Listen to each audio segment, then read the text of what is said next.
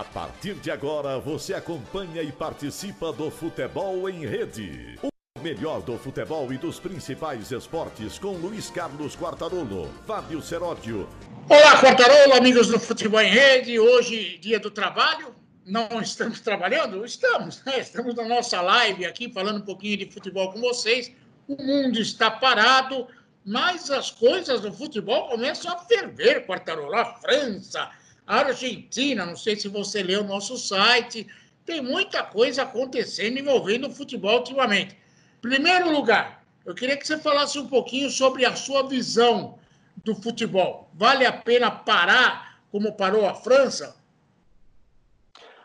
Ah, um abraço a você, bom feriado a todos, um abraço ao pessoal da AltV, ao Luquete, ao nosso grande Sérgio Oliveira. Enfim, estamos aqui mais uma vez da grade, ocupando esse espaço com futebol em rede. Se Deus quiser, quando tudo passar, a gente vai ampliar, inclusive, esse trabalho. Agora, é, rapaz, estou motivado. Hoje cursos completando... e cursos, e cursos, cursos e cursos, cursos e cursos. 41 dias dentro de casa, a quarentena realmente agora é quarentena. Eu tenho analisado assim, Seródio. Eu acho que tem muito blá blá blá. A não ser na Europa, que algumas decisões já foram tomadas. A Holanda, a França já decidiu que não vai ter campeonato, que o Paris Saint-Germain do Neymar sem estar em campo já é campeão. A Itália deve ir pelo mesmo caminho na semana que vem. Talvez os estaduais aqui vão também para o mesmo caminho. Então, a, o assunto, a gente vem batendo muito nisso desde a semana passada, aliás, desde que começou a pandemia. É, ontem, o ministro da Saúde, o novo ministro, enquanto o nosso presidente continuava é, desdenhando até certo ponto do Covid-19, o ministro anunciava que pode acontecer mesmo no Brasil, tipo mil mortes ou mais por dia. Ou seja, é realmente calamitoso e, além de tudo, é, é desesperançoso, né? porque realmente é, é uma pandemia que mexe com todo mundo. Aqui em São Paulo, o secretário da Saúde da Prefeitura diz que não tem condições. Ao contrário, a partir do dia 11, vai arrochar ainda mais a quarentena. Alguns bairros, inclusive, correm o risco, como a Vila Brasilândia, que hoje é o epicentro, tem muita gente com problema de, de Covid por lá, pode até ser fechado o bairro, ou seja, vai arrochar ainda mais. Ou seja, isso quer dizer, na minha visão, que não será autorizado o jogo de futebol por aqui. É, em Santa Catarina, o governador foi da mesma onda, o prefeito lá de Florianópolis. No Rio de Janeiro, o Witzel falou a mesma coisa e também o prefeito. Em Belo Horizonte, o Calil, que é um homem do futebol, ex-presidente vitorioso do Atlético Mineiro, deu uma entrevista hoje dizendo o seguinte: não dá para pensar em futebol com saco preto de cadáveres nas ruas. Não tem. Quem pensa nisso é um idiota. Então, diante de tudo isso, eu acho que tem muito blá blá blá e muita gente forçando. E aí vem o Ministério da Saúde e aconselha a volta do futebol. É brincadeira, né, Seródio? Né, eu não espero muita coisa desses caras que estão no poder, infelizmente. O cérebro não é uma coisa que eles costumam prezar e nem muita lógica, mas eu quero me concentrar no assunto futebol. Não tem. A né? França, a França, os cartolas na França resolveram é, acabar com tudo. Acabou o campeonato, vamos dar um jeito aqui, faltavam 10 rodadas, cometeu-se uma grande injustiça. Por que grande injustiça? O Paris Saint-Germain ia ser campeão Ia. Mas cometeu-se injustiça não com Paris Saint-Germain, cometeu-se com o Olympique de Marseille, com o Lille, com várias equipes, inclusive com rebaixamento. Rebaixaram só, ao invés de quatro, duas equipes, e duas da, da segunda divisão vão participar da próxima temporada. Tudo isso foi feito por um motivo claro e cristalino eles querem, de todas as formas, é, privilegiar a próxima temporada e já deram essa temporada como encerrada. Só que cometeram injustiças e muita gente vai brigar por causa disso. Quem tinha condição de chegar numa Liga da Europa, numa Liga da Europa, vai brigar. Quem está na Liga da Europa e podia estar tá na Liga dos Campeões, vai brigar. Quem foi rebaixado, faltando 10 rodadas, vai brigar. E a coisa vai se estender com certeza nos tribunais. Cometeram uma grande injustiça. Só que, Quartarolo, eu fiquei pasmo, e até não sei se você viu no site, o que aconteceu na Argentina. Lá a pandemia não alterou o campeonato. O campeonato já estava encerrado, o Boca foi campeão e está tudo praticamente decidido.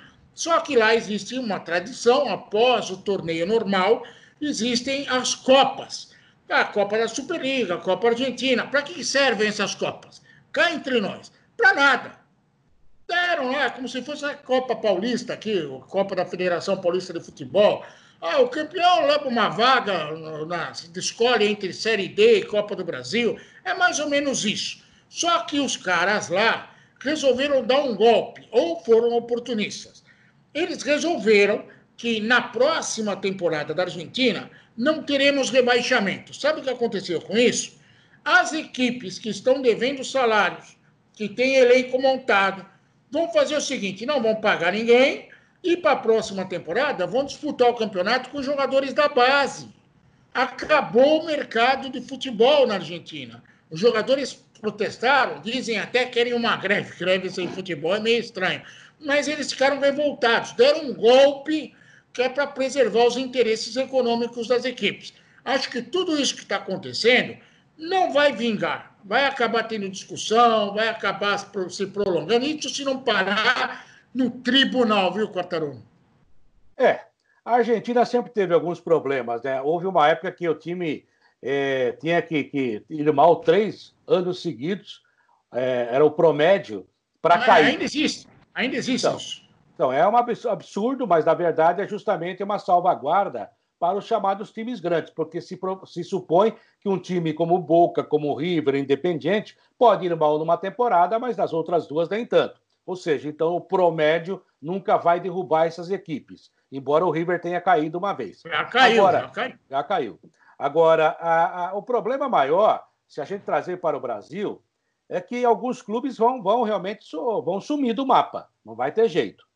É, outra coisa, você está vendo aí que estão fazendo alguns acordos. Né? O São Paulo anunciou aí 156 milhões de reais de déficit sobre a, o último orçamento. E, e, parece agora, a gente já falou sobre isso, que o Covid é culpado por todos os males financeiros do futebol brasileiro, o que é uma grande mentira, porque já se navegava em água turva, estava todo mundo afundando por aí.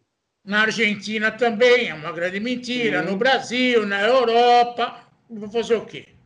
É, eles vão usar isso aí para tentar contornar algumas situações, para pagar menos, e, ao mesmo tempo, tem que sobreviver. O Corinthians fez um acordo com os jogadores, vai pagar só 25% a menos, ao contrário do que vai pagar a menos para os funcionários, 70% também para a comissão técnica.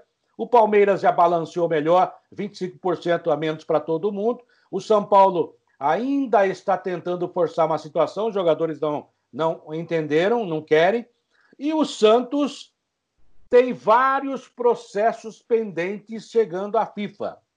Deve do negócio do Cueva, deve o Kleber Reis, deve um monte de coisa na praça, e é um time que, perigosamente, financeiramente falando, se aproximará do Cruzeiro de Belo Horizonte. Ou seja, assim que acabar a pandemia, haverá um novo mapa no futebol mundial e também no futebol brasileiro, economicamente falando. Porque tem muito time grande nosso aí, né, Cerote? Que a gente considera ainda grande, mas que o time dentro do campo ficou um timinho pequeno. Continua com as suas tradições, conquistas. É, o paulistano talvez tenha tantas conquistas como esses times aí e já não existe mais. Então é preciso tomar cuidado também nessa direção e a gente não vê nenhum esforço em busca de uma solução plausível. Só é tem blá blá blá. Só blá blá blá, porque ninguém quer assumir. O Seródio não vai assumir, o Quartarolo não vai, o torcedor não vai, o dirigente não quer correr o risco de um jogador importante pegar aí um, um coronavírus e ter um problema grave e depois vai ter que ser processado. E assim por diante. O torcedor que, que resolver participar de alguma forma, aqueles que trabalham no entorno do futebol, se ficarem infectados, o que, que eles vão fazer? Há seguro para isso? Eu não conheço nenhuma empresa de seguro, e você sabe que seguradora quase não gosta de dinheiro, que não gosta de pagar o seguro nenhuma vai tentar assumir essa situação. E por isso que não vai para frente. A coisa é tão ilógica, Quartarolo, que a cada dia que passa, a gente acompanha o noticiário e vê, por exemplo, o Santo André, que é o melhor time do Campeonato Paulista antes da pandemia. Sim. Hoje, o Santo André tem cinco, cinco jogadores sob contrato. O time acabou, cara. Isso, Santo André. Se você pegar os outros, a situação é pré-falimentar. E as pessoas não estão nem aí. Aí se discute voltar estadual, o sindicato dos jogadores dizem que ah, tem que voltar estadual, porque assim a TV paga o clube. Oh, peraí, o sindicato é do jogador ou dos clubes?